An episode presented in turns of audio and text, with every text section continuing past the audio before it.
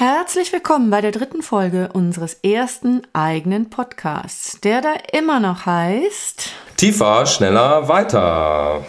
Schönen guten Morgen, Martin. Wie geht's dir denn heute? Mir geht's hervorragend am Tag vor dem Urlaub. Äh, wie geht's dir, Ines? Ganz wunderbar. Ich bin ja schon im hohen Norden, deswegen nehmen wir heute ein bisschen anders auf als sonst, sitzen nicht ganz nah beieinander. Martin, erzähl doch mal ein bisschen was über dich, bevor wir mit unserem heutigen Thema loslegen. Ja, mein Name ist Martin André. Äh, ich unterrichte digitale Medien an der Uni Köln. Äh, ich habe eine Firma, die heißt AMP Digital Ventures, AMP für den Verstärker. Äh, und ich bin heute für die medienwissenschaftliche Seite des Gesprächs zuständig. Und Ines, was machst du so? Ich muss gerade noch den Verstärker verdauen. Stimmt, du bist echt ein Verstärker, auch hier im Podcast. Habe ich noch gar nicht so realisiert. Mein ja, Name ist auf jeden ist Fall audiotauglich.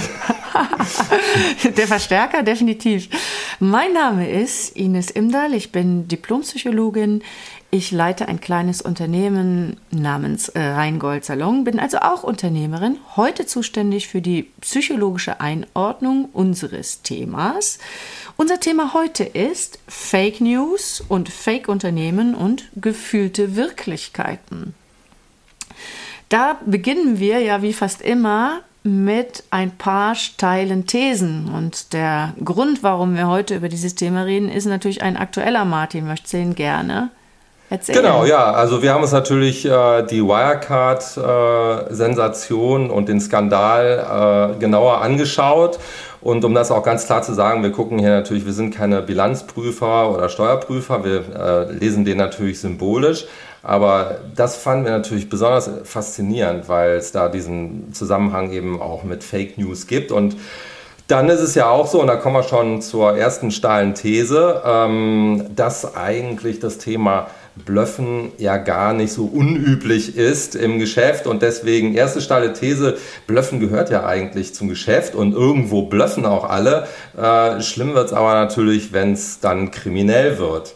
Ines, was ist denn deine steile These zum Thema? Naja, ich würde ganz kurz gerne bei deiner bleiben und äh, mal gucken, ob wir nachher, ob wir nachher äh, rausheben können, dass man ohne Blöffen gar nicht erfolgreich im Geschäft sein kann. Aber da kommen wir ja später noch mal drauf, das mal ein bisschen aufzuschlüsseln, ob wir die quasi noch ein bisschen noch steiler machen können, wobei die schon extrem äh, ist. Schon ziemlich steil. Definitiv. Ähm, ja, meine steile These ist, dass die gefühlten Wirklichkeiten heute wichtiger sind als die Fakten. Die Menschen wollen gar nicht mehr die Wahrheit wirklich wissen, sondern gefühlte Wirklichkeiten sind das, worauf sie sich verlassen. Das ist ja etwas, äh, was wir so in den letzten ja, wie soll ich sagen, Jahrzehnten schon fast äh, in unseren Studien immer mehr festgestellt haben, dass die Fakten an Relevanz verlieren. Ne? Und du hast ja auch so einen spannenden Zusammenhang erzählt, wie die Fakten eigentlich eingeordnet werden. Den fand ich sehr interessant in unserem Vorgespräch. Magst du da mal drauf eingehen? Ja, also erstmal ist natürlich so, dass die Fake News äh, unser ständiger Begleiter geworden sind. Das merkt man ja auch einfach an der Berichterstattung. Äh, spätestens seit dem äh, Wahlkampf 2016 äh, in den USA ist das natürlich ein Gigathema und da sieht man natürlich auch schön, ähm, wie weit man es mit Fakes schaffen kann. äh, also äh, äh, ist äh, in dem Fall kommt man damit Haus, auch ja? ins Weiße Haus, ganz genau. Man wird Präsident der Vereinigten Staaten ähm, mit Fakes und vielleicht auch als Fake. Ja, ähm, Trump mhm. ist vielleicht auch der größte Master-Bluffer aller Zeiten. Ja, ähm, und natürlich sehen wir Fake News eben auch äh, generell in unserem äh, Mediengeschehen. Und hier haben wir jetzt eine Firma, die es als Fake äh, bis in den DAX reingeschafft haben, also ähm, das höchste Gremium der ehrwürdigsten äh, deutschen Unternehmen und das alles auf der Grundlage von Fakes und Bluffs. Und äh, das macht es natürlich extrem spannend, sich diesen Fall anzugucken und sich zu fragen, gibt es da irgendwelche Zusammenhänge? Mhm. Wir bleiben ja noch einen kleinen Moment bei den, bei den Fake News, bevor wir auf das ganz große Fake-Thema, das Unternehmen äh, gehen. Hatten wir uns ja so vorgenommen, ne? wir galoppieren ja oftmals schon dann voraus, der, der eine oder der andere von, von uns beiden, aber wir wollen uns ja heute so ein bisschen äh, disziplinieren. Und bei den Fake News gibt es ja noch einen sehr, sehr spannenden Zusammenhang, den man vielleicht psychologisch nochmal aufschlüsseln kann. Früher ist es ja so gewesen, dass wenn die Menschen gelogen haben, dann waren sie schlechte Menschen und Lügner. Und das war in unserer Gesellschaft auch nicht so gut angesehen, wenn man gelogen hat. Und hier sieht man eine ganz klare Werteverschiebung. Die hat eigentlich bei dem Hönes ja schon angefangen. Er konnte ja auch ziemlich viel betrügen und lügen und wurde dann aber so in der Presse nach vorne geschoben. Ah, ich bin aber kein schlechter Mensch. So, ne? Das haben eigentlich auch viele Leute geglaubt. Man sieht, er hat sich ja auch rehabilitiert. Und ich habe noch ein schönes Zitat gefunden, äh, 2019 von dem Michael Cohen. Und der hat gesagt, ich habe gelogen, aber ich bin kein Lügner. Und das hat er vor dem Ausschuss äh, des US-Kongresses gesagt. Und da merkt man schon irgendwie, ja, wie geht es denn? Ja, wie kann man denn lügen und kein Lügner sein? Und das hat natürlich einen engen Zusammenhang zu den Fake News, dass wir im Grunde heute sagen können, jeder Mensch kommuniziert so ein bisschen schizophren, aber den Menschen wird auch verziehen, wenn sie lügen. Hm? Also so sagen wir mal nach dem Zweiten Weltkrieg, da musste man als Politiker doch, wenn man ertappt wurde bei einer Lüge, äh, zurücktreten. Ne? Das äh, war so, wenn man öffentlich gelogen hat, war das ein Problem. Und äh, da war es eben so, dass die Öffentlichkeit ganz strikt von dem Privaten getrennt war. Also wir hatten wirklich eine Öffentlichkeit, da ging es vernünftig zu, rational zu und das Private war das Emotionale. Und nur da durfte man emotional sein. Deswegen konnte der Kohl auch so eine Affäre haben. Solange das öffentlich für sein Amt keine Rolle gespielt hat, war das in Ordnung. Heute vermischt sich das, öffentlich und das Private. Und im Rheingolzer Norden nennen wir das Pröffentlichkeit. Und deswegen kann, der, kann der Trump heute im Grunde von der Washington Post nachgewiesen bekommen, dass er 3000 Mal gelogen hat. Aber trotzdem muss er dann nicht zurücktreten, weil die Menschen ihn trotzdem nicht ganz generell als Lügner einstufen, ne? so wie damals den Hönes auch, wobei ich das mir tatsächlich having said that ein bisschen schwerfällt im Vergleich, für den Trump da doch noch eine andere Liga. Da kann ich vielleicht noch ein bisschen einsteigen, weil es ist bei Trump eigentlich deswegen auch so besonders interessant, weil man hier sieht, dass für äh, den Medien-User da zwei Nutzenformen dahinter stecken. Und ich äh, nenne den einen, der, den nenne ich mal, das ist die, den, der Wahrheitswert der Information, der hat einen, einen realen Nutzen für den User. Aber mhm. das andere ist natürlich der Unterhaltungswert. Und ich glaube, das äh, merkt man natürlich, dass äh, Trump diese Mechanik extrem durch, gut durchschaut, weil äh, er eigentlich nur Sachen raushaut, die auf Unterhaltungswert optimiert sind.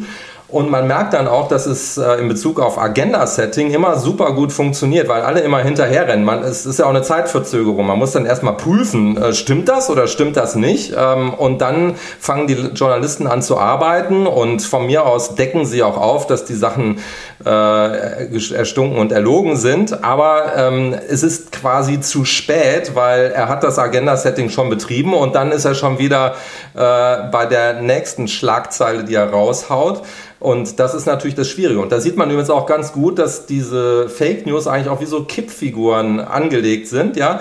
Denn das Problem ist immer, wenn ich jetzt irgendwie was äh, komisches lese, also was echt, die Hillary Clinton, die hat wirklich den IS finanziert, ja, dann, äh, und das sieht aus wie äh, aus, einer, aus einer seriösen Quelle dann ähm, nehme ich das natürlich erstmal als normaler User, wenn ich da jetzt keine anderen Informationen habe, so lange für wahr, bis ich eine gegenteilige Information habe. Das heißt, diese ganzen Informationen kippen immer hin und her äh, zwischen ähm, äh, Wahrheitsanspruch und Fake. Und äh, das ist, glaube ich, auch hier der Fall.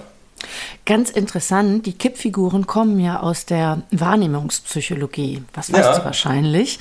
Und äh, da in der Wahrnehmungspsychologie. Hase oder Ente? Genau, in der Wahrnehmungspsychologie gibt es da ja dann auch kein wahr und falsch, mhm. sondern je nach Persönlichkeitsstruktur konnte man die inversive oder die außenliegende äh, Figur dann ents entsprechend sehen. Und ja. das führt uns natürlich zu einem extrem spannenden Zusammenhang, der da sagt, der Wahrheitsgehalt, ja, die Wahrheitsgewalt, genau. Also der Wahrheitsgehalt. schönes Wort. ja, ähm, ist gar nicht mehr so relevant, sondern es geht darum, was uns gerade gut in den Zusammenhang passt. Das ist einmal der Unterhaltungswert, total ja. wichtig, darauf kommt es an. Und das, was für uns eben gerade richtig sein könnte. Beispiel Eier. Ich finde dieses Eierbeispiel insofern toll, weil es so gar nichts ja. mit Politik zu tun hat. Ja, das passt auch hier zum äh, Frühstückspodcast, die Eier. genau, ja. genau. Wenn man im Grunde gerne Eier isst, dann kann man im Netz ganz viele Belege dafür finden, dass die auch wirklich gesund sind. Wenn man aber der Auffassung ist, man sollte keine tierischen Produkte essen, dann kann man im Netz ganz viele Belege dafür finden, dass das das Allerschlimmste ist und man nach dem zweiten Ei so einen hohen Cholesterinspiegel hat, dass man auf jeden Fall bald und früh stirbt, kann man auch finden. Also, ja. wir suchen uns letztlich für unsere Wahrheit einen neuen ja, Messfaktor raus und das sind wir selbst. Ne? Ja. Also wir sind die letzte Instanz. Und das ist natürlich auch insofern ganz interessant, weil es total schwer geworden ist, ja, objektive Messkriterien zu finden. Ne? Wie du schon eben ganz richtig sagtest, wenn dieses Statement über Hillary Clinton aus einer seriösen Zeitung kommt, dann neigt man ja dazu, das auch zu glauben. Und so neigt man ja auch dazu, im Fall vom Wirecard zu glauben. Es haben so viele Leute geprüft, ja, Wirtschaftsprüfer, BaFin und so weiter, dass das auch alles richtig ist. Ne? Ja, bei Wirecard ist es natürlich ganz faszinierend, weil man das auch wieder ganz gut zurückbinden kann an die Fake News, weil eigentlich funktioniert das genau gleich. Ne? Das heißt, Fake News, die gehen auch hin und die ähm, ähm, plündern eigentlich systematisch all das, was an Authentifizierungssiegeln sonst so eben um journalistische Texte steht und dekorieren das damit.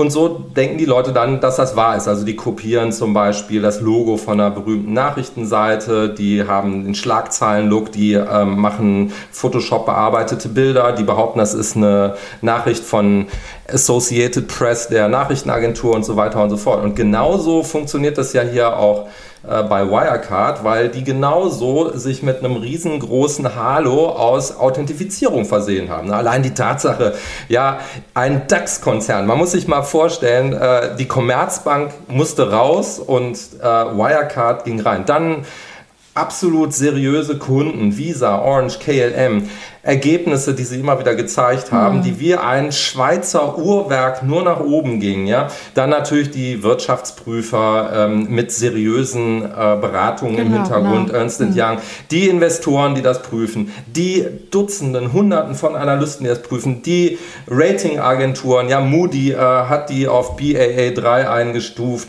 die Tech-Story dahinter mit den äh, Technologien, die die angeboten haben und dann das ganz Interessante, jedes Mal übrigens, wenn mal ein Zweifel geäußert wurde, diese massiven Gegenangriffe. Ja, das heißt, äh, wo man auch das Gefühl gehabt hat, die müssen sehr, sehr überzeugt von sich selber sein, wenn die sofort äh, Zweifler quasi verklagt haben äh, und behauptet haben, äh, wir sagen hier nur die Wahrheit und alle anderen lügen. Jetzt könnte man ja sagen, mein Gott, ja, das hätte man doch sehen müssen.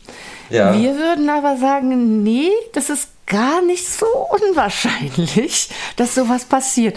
Und dafür haben wir uns ja was ausgedacht. Wir haben ja mal uns ausgedacht, wie das eigentlich so mit diesen Fake News und der Glaubwürdigkeit sich so entwickeln kann.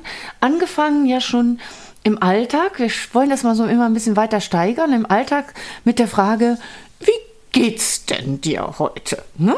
Und genau. darauf antworten wir ja meistens gut. Super. Super. Oder, oder sogar super. Und im Englischen ist es ja so, dass man da auch gar nicht mit okay oder so Mittel drauf antworten kann. Da wird mir schon seltsam angeguckt. Man muss ja quasi sagen fine or perfect or very good oder irgendwie mhm. sowas. Aber im Deutschen tun wir das ja auch. Und jetzt könnte man ja sagen, naja, das ist ja schon der erste Fake, oder? Ja, nee, auf jeden Fall. Und, und, und dann geht es halt weiter. Ne? Das heißt, es fängt ja schon an, wenn man äh, dem Bäcker ist vielleicht begegnet. Noch Weitleis, ist vielleicht Ja. noch Weitleis, heißt White so, ne? genau, Weit, das ist noch Weitleis. okay. Na ja, ja, Ja, ist ja. noch okay.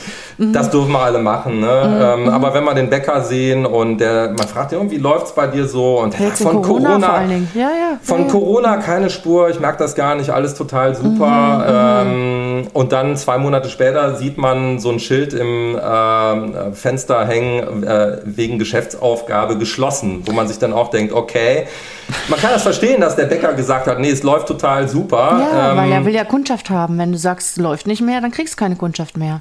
Das ist Genau, so dann sagt auch sofort Unternehmen, jeder, ja, okay, läuft ja gar nicht gut hier beim Bäcker Schmitz. Ne? Und äh, dann äh, verstärkt man eigentlich nur solche Prozesse. Von daher kann man das da erstmal ganz gut nachvollziehen. Und dann, wenn was gedruckt ist, das haben wir ja auch schon gesagt, so in der Zeitung oder aber auch ein Zeugnis oder irgend sowas, dann prüft man das ja auch nicht so. Ne? Hast du bei Einstellungsgesprächen schon mal geprüft, äh, ob das alles so wahr ist, was die Leute dir Ganz da genau. geliefert haben? Also ich fand ja besonders faszinierend, dass Ernst Young, ähm, ja, die hatten ja, sag ich mal, Dokumente, die sie eigentlich für authentisch halten mussten, Originaldokumente von philippinischen Banken. Äh, Und die haben dann gesagt, äh, glauben wir nicht. Und die haben dann bei den philippinischen Banken angerufen. Und ich bin ja natürlich ein sehr selbstkritischer Mensch. Und dann in dem Augenblick schoss es mir dort durch den Kopf. Und ich habe mich gefragt, du, äh, Martin, wann hast du? Ich meine, ich kriege sehr viele Verträge, Dokumente äh, habe ich in meiner Karriere vorgelegt bekommen. Und ähm, ich äh, kann hiermit öffentlich ein Geständnis ablegen in diesem Podcast, ja, dass ich tatsächlich äh, in meiner Karriere ähm, nicht ein einziges Mal ähm, hingegangen bin und äh, überprüft habe, ob ein Dokument, was mir vorgelegt wurde, eine Fälschung ist. Äh, da wäre ich ehrlich gesagt überhaupt nicht drauf gekommen. Und das sind natürlich auch so Themen, äh, wo man sich fragt, ich meine, das sind, ob das jetzt gefälscht ist, ist natürlich vielleicht unwahrscheinlicher, aber wenn jeder mal so ein bisschen selbstkritisch nachdenkt, gerade im Zeitalter, wo Unterschriften digital eingesetzt werden, wo man mal sagt, oh, kannst du mir mal eben kurz die Bestellung freigeben, ähm, wo Manager große Verträge freigeben und vielleicht äh, nicht einen am Tag, sondern 10 oder 15 am Tag, wo eigentlich auch schon die reine äh, natürlich und biologisch verfügbare Zeit gar nicht ausreicht, um die alle durchzulesen. Ähm, da sollten wir uns dann auch so ein bisschen fragen, okay, ist das denn wirklich so weit äh, von uns? Definitiv. Wie, wie schnell ist es eigentlich passiert? Und ähm, da kann ich jetzt auch mal sagen, ich weiß ja, du bist auch kein schlechter Mensch, ganz im Gegenteil. Äh, du hast dann nach bestem Wissen und Gewissen entschieden, wie wahrscheinlich viele, viele andere auch. Und es ist ja auch in dieser Hinsicht nicht kriminell, sondern man muss ja da auf Treu und Glauben auch dem Gedruckten erstmal, ja, tatsächlich Glauben schenken. Und man kann nicht alles überprüfen. Und wir tun das auch nicht. Wir wollen ja eine gefühlte Wahrheit entsprechend dann auch leben. Kommen wir doch mal Ich zu fand, dem noch, Punkt. ich fand noch ganz kurz einen Fall interessant, den Ja. ich auch aus meiner Karriere noch beitragen kann. Nehmen wir mal ähm, zwei fiktive Vertriebsmanager. Du hast ja, als ja, Geschäftsführer genau. den einen Vertriebsmanager und der bringt wie ein Schweizer Uhrwerk immer die Zahlen. Und genau, und du sagst dem irgendwie noch ähm, zehn Tage vor Monatsabschluss, du hör mal, pass auf, ich habe hier ein Problem, ähm, können wir noch 5% mehr liefern? Und immer bringt der. Ja, ähm, alles immer in Ordnung. Und nehmen wir jetzt einen fiktiven zweiten äh, Vertriebsmanager, ja. Immer Probleme, dann passieren ihm Sachen, es gibt Überraschungen, unvorhergesehene Sachen, immer nervig, ja. Und du hast mir, der hat vor einer Woche hat er noch gesagt, ich schaffe die Monatszahlen, er schafft das wieder Ja. nicht. Wen kontrollierst du stärker? Du kontrollierst wahrscheinlich den zweiten stärker, obwohl es eigentlich genau falsch ist. Du musst eigentlich wahrscheinlich viel stärker denjenigen kontrollieren, der wie ein Schweizer Uhrwerk äh, äh, läuft. Und dann auch Wiedergefühlte Wahrheit, ne? Ja. Wiedergefühlte Oder- Wahrheit. Man hat das Gefühl, das ist das, was ich hören möchte. Also glaube Genau. ich das. Und das andere, was viel dass das wahrscheinlicher ist, was viel wahrscheinlicher ist, viel realistischer ist, wollen wir nicht glauben, weil wir ja selbst auch den Erfolg äh, für uns verbuchen möchten. Ganz genau, ganz Hm. genau. Ja. Wollen wir dann nochmal überlegen, was man denn eigentlich anders machen müsste? Also wir haben ja jetzt eigentlich so einen kleinen psychologischen Podcast, Medienwissenschaft, Nachweis gegeben, dass das gar nicht so unwahrscheinlich ist. Und ähm, wir würden ja wahrscheinlich auch lieber glauben wollen, dass ein erfolgreiches Unternehmen irgendwie 1,9 Milliarden verwaltet, als dass es die erfunden hat. die Größe der Erfindung äh, macht das natürlich tatsächlich noch mal glaubwürdiger, was ja schon wirklich paradox ist.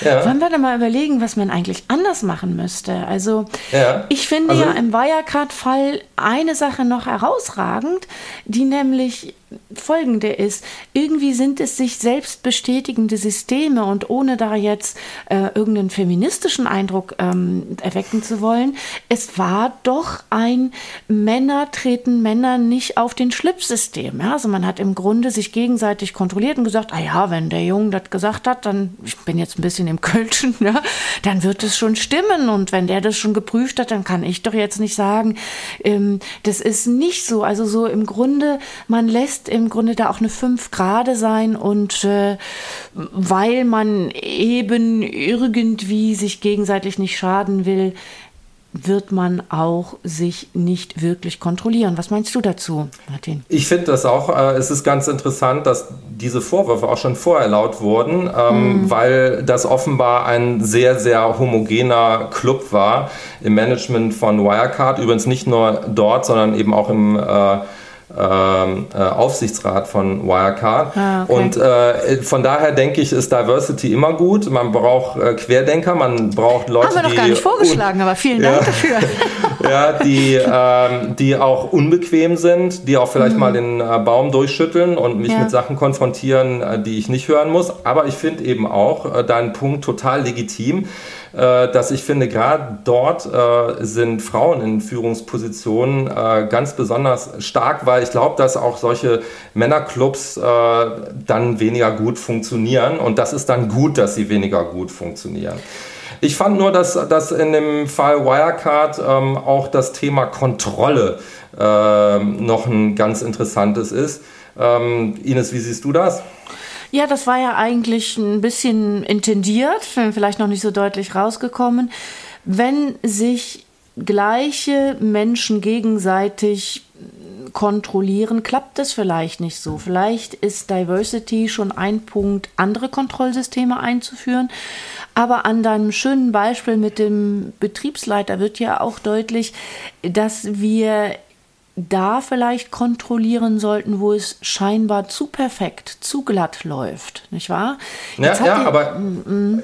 ich frage mich auch, wenn ich mir so allgemein anschaue, äh, New Leadership, ähm, äh, auch eine natürlich neue Generation von Managern und eigentlich mhm. ein sehr kritisches Verhältnis zum Thema Kontrolle. Ganz im Gegenteil, ähm, das liest man ja überall heutzutage. Ja. Ähm, die wollen Purpose und wofür bin ich gut und die wollen Self-Empowerment und lass mich in Ruhe und don't micromanage me. Ähm, äh, Verstehe ich alles, äh, aber wir merken, dass wir in einer Managementkultur leben, in der dieses, sag ich mal, sehr äh, alte äh, Modell der Kontrolle eigentlich ganz negativ besetzt wird. Und ja. äh, ich glaube, das, ist ein, das ist ein Thema, was man sich auch genauer anschauen muss, und zwar in jedem Betrieb. Und ich wette übrigens, dass in vielen Fällen, wenn man das mal testen würde, wenn man jetzt mal sagen würde, okay, ich habe jetzt dieses Wirecard-Ding gesehen, ich finde das so krass und ich möchte nie, dass mir sowas mal passiert. Und pass mal auf, hier mein Controller, du zeigst mir hier 1,8 Millionen Umsätze für den Monat Juli. Ich glaube dir das nicht. Ich sehe hier Buchungen im System, aber ich möchte jetzt mal die Belege haben. Ich möchte Belege haben, zum Beispiel aus dem Lager, dass die Produkte wirklich äh, verschickt wurden und ich möchte die ähm, Bestätigung von meinen Kunden, dass diese Produkte auch dort angekommen sind. Äh, ich glaube, das wird einen riesen Skandal auslösen und die Person würde sagen, es ist total ungerecht und es ist noch nie gemacht worden und wahrscheinlich auch don't micromanage me. Ähm, aber es ist denke ich, ein ganz wichtiger Punkt, über den man nachdenken muss. Ich denke, wir müssen positive Kontrollsysteme einführen. Also wir haben ja im Grunde mit unserer Führungsmuttermilch eingesogen, dass autoritäre Führung nicht gut ist, dass wir Selbstverantwortung weitergeben sollen. Wir sind natürlich auch in den 70er Jahren damit aufgewachsen, dass wir das alles nicht mehr wollen und haben uns diese Nachwuchstalente die du eben auch angesprochen hast, ja auch selber mit rangezüchtet, wenn man so will. Jawohl. Ja. Und jetzt müssen wir sehr klug darüber nachdenken, wie es positive Kontrollsysteme geben kann. Ein Schritt ist Diversity, weil Gleiches sich eben immer gleich kontrolliert und man einfach schon einen anderen Blick drauf hat, weil man anders denkt. Männer und Frauen denken anders, nicht besser oder schlechter, keiner von beiden, sondern eben einfach anders. Und das nächste ist, wir brauchen eine positive Aufladung von Schwächen und Fehlern und nicht realisieren von äh, Vorgaben, weil die halt viel, viel realistischer sind. Dafür muss das es auch, ich, ja. Ja. Und dafür muss es auch ein, ein Lob oder eine, eine, Förderung geben und nicht automatisch, hast die Ziele nicht erfüllt. Ja, ist Wachstum und Erfüllung der Ziele wirklich das Einzige, was ein positives Feedback und eine positive Kontrolle äh, nach sich zieht? Oder ist es vielleicht anders mal zu denken? Darüber müsste man mal klug nachdenken und vielleicht auch neue Systeme entwickeln. Finde ich absolut richtig. Da denke ich immer sofort dran, äh, wenn ich mir solche Katastrophen anschaue wie den Berliner Flughafen, weil ich glaube auf keinen okay, das Fall, dass die alle da gesessen haben und dass das eine totale Überraschung war. Ich bin ganz sicher, da gab es mit okay. Sicherheit super clevere Leute, die vorher gesagt haben, wir kriegen hier ein Problem und äh, keiner wollte ihnen zuhören und das waren negative Abweichler und die wurden wahrscheinlich mundtot gemacht und ich glaube, da sieht man, was es für ein Potenzial haben kann, äh, eben äh, diese Nörgler vielleicht auch mal anzuhören und äh, genau zuzuhören. Genau, und vielleicht äh, bekommt dann ja Kritik oder Eingestehen von Fehlern mal auch ein positiveres Wort als Nörgeln. Genau. Wäre ja toll. Hör mal, zum Abschluss, ne? wir haben, glaube ich, zwei ganz gute Ideen auch mitgebracht. Zum Abschluss nochmal, wie ist mit dir? Fake oder ja, Wahrheit? Fake oder Wahrheit? Ich äh, kann für mich sagen, dass ich mich nicht für eine Seite entscheiden kann, weil ich glaube tatsächlich, dafür bin ich zu sehr Marketier. Ähm, natürlich wollen wir alle, dass unser Unternehmen nach außen hin möglichst äh, attraktiv äh, dasteht. Das heißt, ich glaube tatsächlich, das gehört dazu. Ähm, Wahrheit ist für mich wirklich die tiefe Wahrheit, ähm, wenn ich abends äh, vor meinem Spiegel stehe, dass ich da noch mit großer Freude reinschauen kann und dass ich nachts äh, ruhig schlafen kann. Ich glaube, das ist der Wahrheitsregler für mich. Und von daher ähm, äh, würde ich äh, da eine Hybridposition einnehmen. Wie sieht es bei dir aus? naja, gefühlte Wahrheit natürlich. Ja. Eigentlich in deinem Sinne. Denn ich möchte schlafen können, möchte mich im Spiegel gucken können, möchte kein schlechter Mensch sein. In diesem ja. Sinne wünsche ich dir einen wunderbaren Urlaub. Wir melden uns quasi direkt nach den Sommerferien wieder. Jawohl, Ines, das hat viel Spaß gemacht über diese äh, äh, entfernte Leitung und auch dir, ja, schönen Urlaub, viel Spaß mit deiner Familie und ich freue mich jetzt schon auf den nächsten Podcast mit dir. Ciao. Das ist eine tolle gefühlte Wahrheit. Bis dann. Ja. Ciao.